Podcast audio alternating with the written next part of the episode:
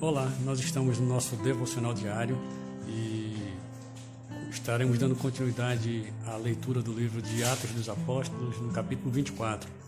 Nós vamos continuar falando um pouco sobre aquilo que algumas pessoas, alguns líderes religiosos, junto com um determinado advogado, levaram diante do governador tá, como acusação, na verdade, do apóstolo Paulo, daquilo que ele tinha feito como se ele tivesse realmente é, incentivado a multidão, contenda, briga, problema, ele fosse realmente um agitador ali em Jerusalém. E por isso ele, ele foi acusado diante do governador, que lhe deu a própria oportunidade de defesa.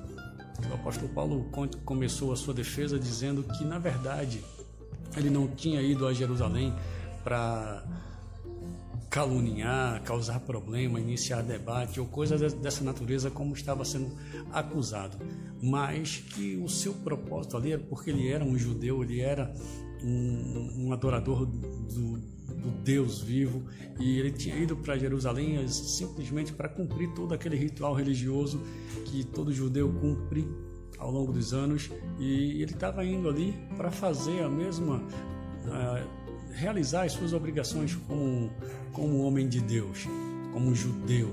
E ele não estava ali realmente para é, causar problemas. E isso ele começou a falar, e depois de falar e descrever que as acusações eram de formas levianas, não poderiam ser provadas com evidências e muito menos com testemunhas, ele fez uma confissão, a partir do versículo 14, ele faz uma confissão importante e intrigante naquele momento para aquelas pessoas. Tá?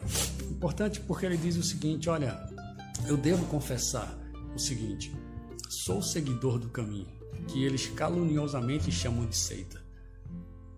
De fato, sirvo e adoro o mesmo Deus servido e adorado por todos os nossos antepassados creio em tudo que está escrito nas Escrituras. Admito viver na expectativa de Deus, irá, que Deus irá ressuscitar os bons e os maus. E se esse é meu crime, meus acusadores são com, também culpados como eu sou. Tá? Então o apóstolo Paulo chega e faz de fato uma confissão, dizendo: Olha, eu sou seguidor de fato a esse, desse caminho que eles estão dizendo aí. Eu realmente tive uma experiência diferente no caminho de Damasco, é isso que ele estava dizendo. Eu fui transformado, eu fui mudado, eu era assim como eles são, mas o caminho mudou a minha história, mudou a minha vida, transformou aquilo que eu acreditava que era correto, até mesmo porque eu, eu ansiava, eu esperava pela vinda do Messias, do Libertador. Ele veio e eu, na verdade, não o conheci. Por isso ele diz: Eu ainda adoro o mesmo Deus, porque o Deus que havia prometido no passado a vinda do Messias, a vinda do libertador, era aquele Deus que apareceu para ele no caminho de Damasco, dizendo: Paulo, que, por que você me persegue? E ele dizia: Eu adoro a esse Deus. É o Deus que, na verdade, os nossos antepassados criam e também o adoram.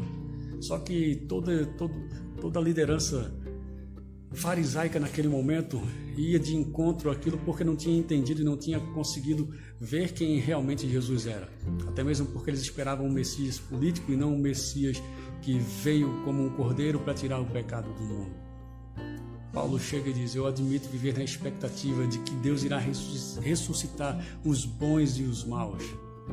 Ou seja, ele estava dizendo que Jesus um dia iria voltar também e iria ressuscitar aqueles que aguardam os seus. Nós o aguardamos. Seremos realmente arrebatados um dia.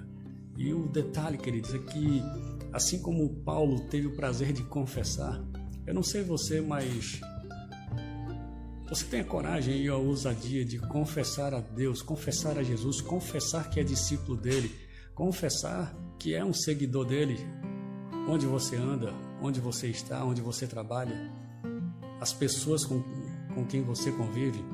Eu não sei, o apóstolo Paulo ele não não teve medo, não se bloqueou ou travou diante das pessoas que eminentemente eram consideradas como autoridades religiosas e políticas daquela época. Eu não sei você, mas nós temos um desafio tremendo de testemunhar Jesus, de, de falar de Jesus todas essas pessoas, como o apóstolo Paulo também tem, sem medo, mas com ousadia, com intrepidez e dizendo: Eu sou parte desse caminho. Você também é parte, você faz parte da história. Cristo conta com você quando ele chegou e disse: Ide por todo mundo e pregai o Evangelho. Então fale, confesse, proclame e que a salvação de Cristo chegue na sua vida, na vida das pessoas, como também chegou em nossa. Deus abençoe o seu dia, em nome de Jesus.